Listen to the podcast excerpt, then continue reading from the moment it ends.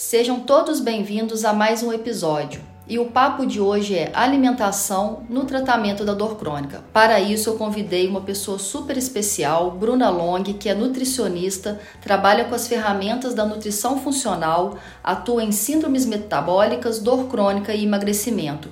Seja bem-vinda, Bruna.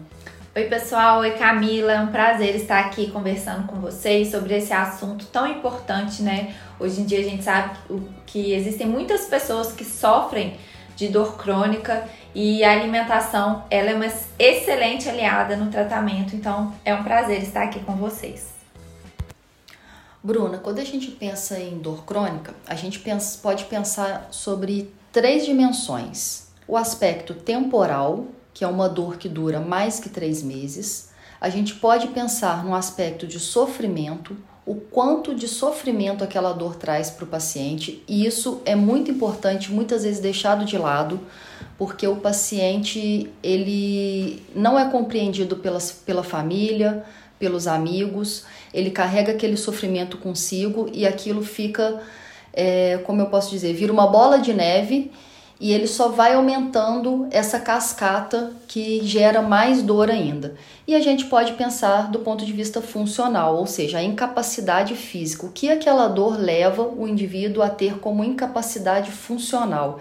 E isso vai ter um impacto direto na sua questão social e psicológica também, porque muitas vezes o indivíduo começa a ficar mais em casa, mais recluso, porque não consegue sair, porque está com dor. Isso vai afetando todos os níveis da sua vida. Então, é uma condição muito séria, tem que ser tratada como tal, e muitas vezes as pessoas não tratam, né? Tratam a dor do outro como, eu gosto de, de usar a expressão, como um mimimi, como uma coisa à toa, joga tudo do ponto de vista psicológico, ah, é uma dor psicológica, deixar bem claro que a dor do paciente é uma experiência sensitiva emocional desagradável, ou seja, como é uma experiência a minha dor e a dor do outro, a gente pode ter a mesma condição que, que houve a dor, mas a, nosso sentimento frente à dor pode ser muito diferente. E a gente tem que respeitar isso, tá? E quando a gente pensa em relação à dor crônica, não tem como a gente pensar em, nessa dor sem uma equipe multidisciplinar. Aí a gente está envolvendo médicos, fisioterapeutas, educadores físicos, psicólogos, nutricionistas. E é aí que você entra. Eu gostaria de saber por que, que o padrão alimentar dessa pessoa pode influenciar a piora do quadro de dor. Ótima pergunta, Camila.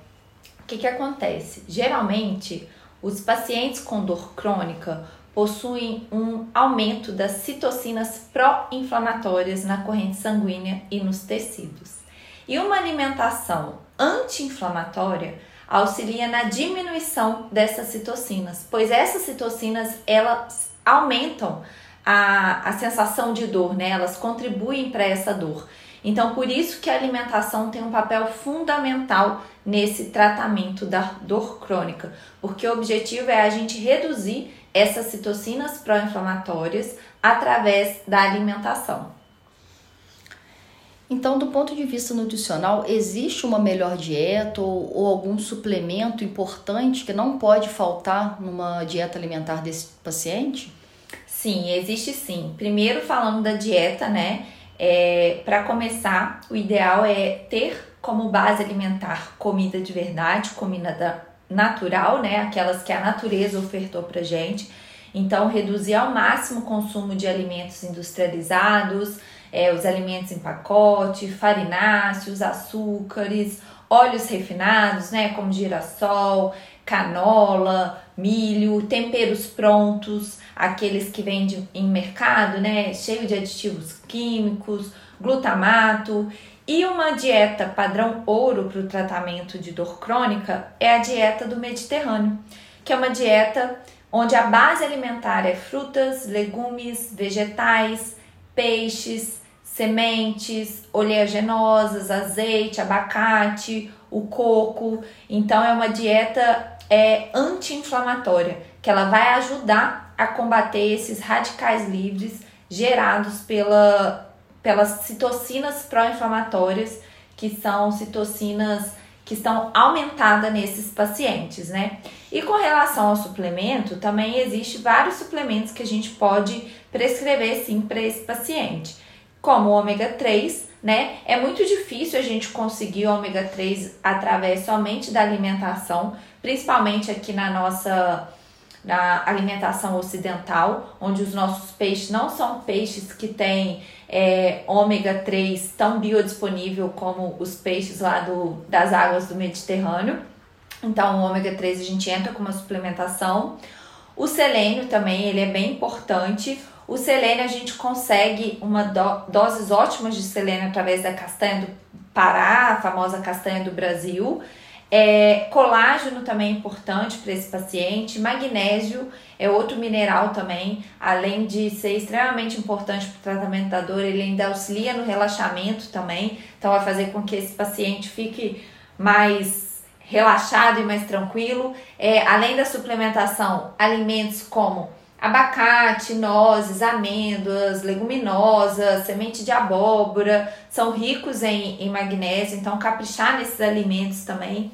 A cúrcuma, né, que é outro é, super alimento aí, que a gente pode usar também como shot, num shot matinal, é uma excelente estratégia para a gente começar o dia.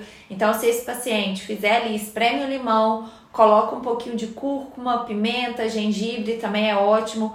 É, o consumo de chás também, é, chá de moringa, chá tulsi, chá de gengibre são ótimos também para consumir ao longo do dia também para a gente auxiliar nessa diminuição da inflamação. Então, assim, o papel central da nutrição é, no paciente com dor é reduzir a inflamação, reduzir o estresse oxidativo gerado por essas citocinas pró-inflamatórias que estão em volumes aumentados nesses pacientes. Olha só, Bruna, quando a gente fala em equipe multidisciplinar, logicamente, a gente, o paciente ele passa por uma avaliação, não necessariamente ele vai precisar naquele primeiro momento de todos os profissionais envolvidos, né? Uma avaliação prévia que irá no, nos dizer qual que é a prioridade para ele naquele momento. Só que muitas vezes, quando eu vou, eu vejo a necessidade de indicar a nutrição para esse paciente, eu vejo muitas vezes que ele tem uma resistência por já dizer que se alimenta bem.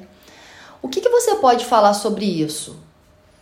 Pois é, isso daí é muito interessante, né, Camila? Apesar da gente ter falado aqui os alimentos que devem ser preconizados num paciente com dor crônica, né, que são os alimentos naturais, né, a famosa comida de verdade, é muito importante a gente avaliar também a individualidade, né? Por quê?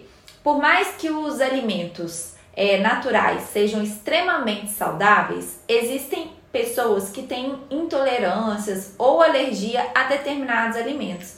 E se a pessoa insiste em consumir esses alimentos por achar que ele é saudável, mas para ela não, isso daí pode aumentar ainda mais a resposta inflamatória. Então, por exemplo, vamos lá, um alimento que é super saudável, o brócolis.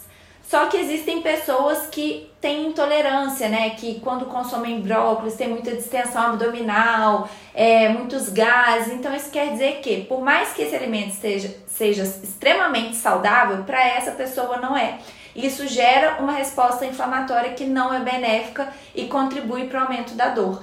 Então, é, em alguns casos, se o paciente já consome comida de verdade, já se alimenta bem e ainda assim não vê melhora é, nesse quadro da dor, é importante sim é, passar por um nutricionista para a gente fazer é, essa questão da individualidade, né? Ver se realmente todos os alimentos é, naturais são benéficos para ele. Então, é importante é, levar em conta essa individualidade sempre.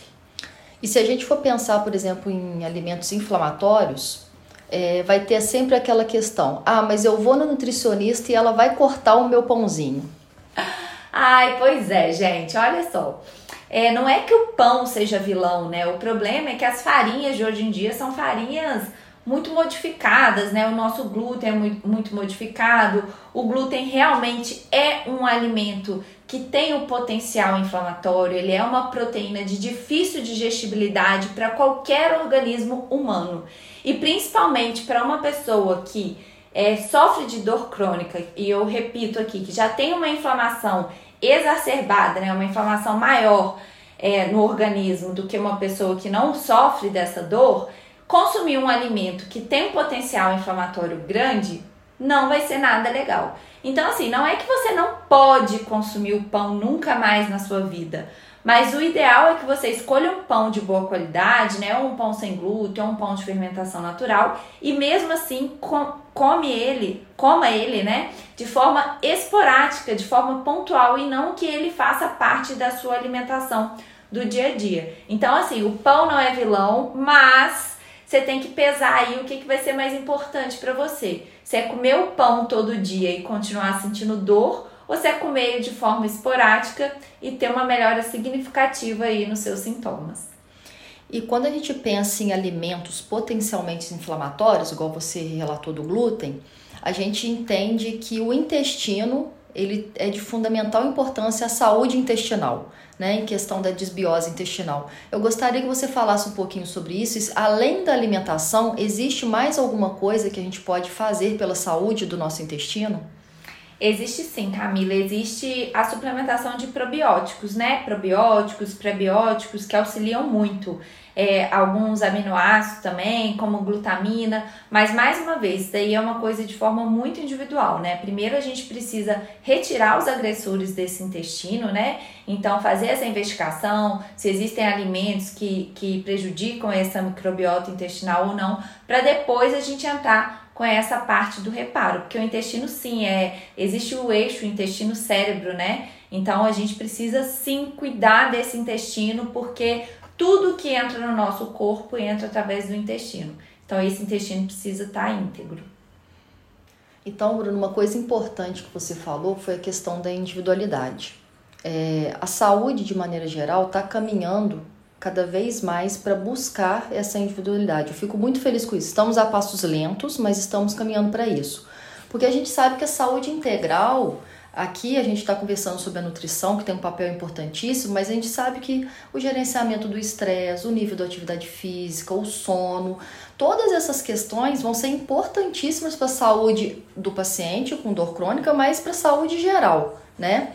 E se a gente for pensar aqui, voltando para a nutrição, Vamos fazer o seguinte: se a gente fosse pensar em um dia, o que, que você é, indicaria de maneira geral? A gente sabe que tem a questão da individualidade, mas de maneira geral, o que, que você indicaria é, o que seria uma boa alimentação em relação às refeições de um dia para esse paciente? Você poderia me dar um exemplo? Vamos lá então.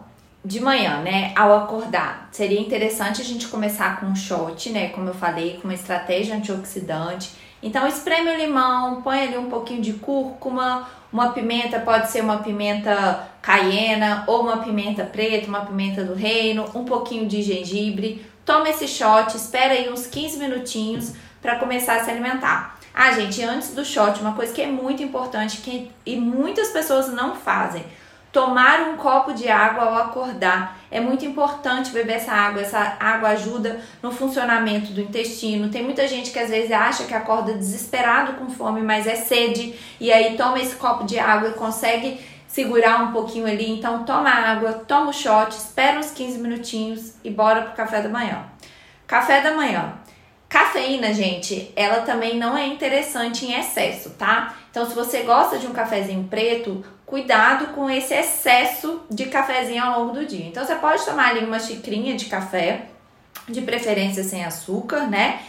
Colocar uma boa fonte de proteína, ovos, é, tofu, é, whey protein, proteína vegana, é, ou quem gosta, né, de comer um pouquinho de frango de manhã, não tem problema. Então, sempre tem que ter uma fonte proteica, uma fonte de gordura boa. Então, acrescentar algum tipo de semente, ou chia, ou linhaça, ou semente de abóbora, ou semente de girassol. Você pode variar entre essas sementes, né? Ou um abacate, é, ou um azeite e algumas frutas. Evitar carboidratos, principalmente carboidratos refinados. Então, evitar o pãozinho, o biscoitinho, a torradinha. Então, um café da manhã é bacana aí pra gente começar o dia seria uma boa fonte de gordura, uma proteína e frutas. No meio da manhã, caso você sinta fome, alguma coisa assim, você pode comer um pedacinho de coco, um pedaço de abacate, castanhas, né? São ótimas, mas caso não sinta necessidade, pode ir direto para o almoço e é interessante tomar chás ao longo do dia, né? Então você pode tomar uma xícara de chá de gengibre, de chatúcio ou de chá de moringa aí nesse meio da manhã. Um almoço. O almoço a gente tem que controlar a carga glicêmica. Então, nada daquele macarronada no almoço, daquele prato com muito é, arroz, com muita batata. Um prato ideal seria metade desse prato com verduras e legumes, 30% desse prato composto de proteínas, principalmente proteínas magras, peixes, frangos e uns 20% ali de raízes, tubérculos ou cereais integrais. As leguminosas, apesar de serem alimentos extremamente saudáveis, eles possuem leticinas que aumentam a sensibilidade à dor. Então tem alguns pacientes que não conseguem consumir esse tipo de alimento porque realmente eles têm um aumento significativo da dor. Porém, tem como a gente diminuir essas leticinas que é através do demolho, né? Deixar as leguminosas é, ali de molho por 24 horas para a gente liberar esses fatores antinutricionais. Mas isso entra na questão da individualidade. Tem pacientes que vão conseguir consumir, outros não, né? Outra coisa, beber bastante água ao longo do dia também, além desse copo de água da manhã que eu falei, beber água ao longo do dia é fundamental. À tarde, outro lanche bom seria um, um, um ovo, é, uma proteína vegana, é, bater um whey ali com, com frutas vermelhas, castanhas. E à noite, a mesma coisa do almoço, né? Fazer um jantar com baixa carga glicêmica de novo, é, e um pouquinho em menor quantidade, né? Porque à noite o nosso potencial digestivo ele já não é tão bom quanto de dia, então não é interessante comer um volume de comida muito grande à noite, então você pega ali aquele almoço e reduz ele uns 20% do que você comeu, pode ser a mesma composição, mas em quantidades um pouco menores. E se quiser um chazinho antes de dormir também, um chazinho de camomila, erva doce para ajudar a acalmar. Seria essa uma recomendação geral para pacientes com dor crônica. Ou seja, comida de verdade, né? Comida de verdade sempre, gente. Não tem jeito, parece clichê falar aquela frase descasque mais e desembale menos, mas essa é a verdade. Bruna, eu acho que foi bem importante esse, esse episódio. Eu acho que a gente conseguiu, vai conseguir, né, tirar dúvidas de bastante gente aí sobre, sobre o papel da, da nutrição, que muitas vezes é deixado de lado em pacientes com dor crônica. E eu gostaria de deixar já agradecendo, né? Muito obrigada pela disponibilidade e do tempo aí. E queria deixar esse espaço aberto para sua mensagem final. Bom, a mensagem final eu acabei de falar, né, do descasque mais e desembale menos, que é pra gente priorizar, sim, a comida de verdade. É, eu quero agradecer, eu que agradeço o convite, é um prazer contribuir com a saúde dos pacientes, né, principalmente os pacientes de dor crônica, a gente sabe que são pessoas que realmente sofrem muito e infelizmente muita gente, como você falou no início, né, acham que, que sentir dor é mimimi, mas cada um sabe o, o, o remédio para sua a, a farmacinha ali, né, para sua dor. Então, a gente tem que levar isso em conta. E eu estou à disposição para o que vocês precisarem. Quem tiver dúvida, é, pode me procurar, que eu estou sempre aqui à disposição para ajudar vocês. Meu Instagram é arroba é, brunalong.nutri. Então, qualquer coisa, vocês me mandam mensagem por lá que a gente se fala.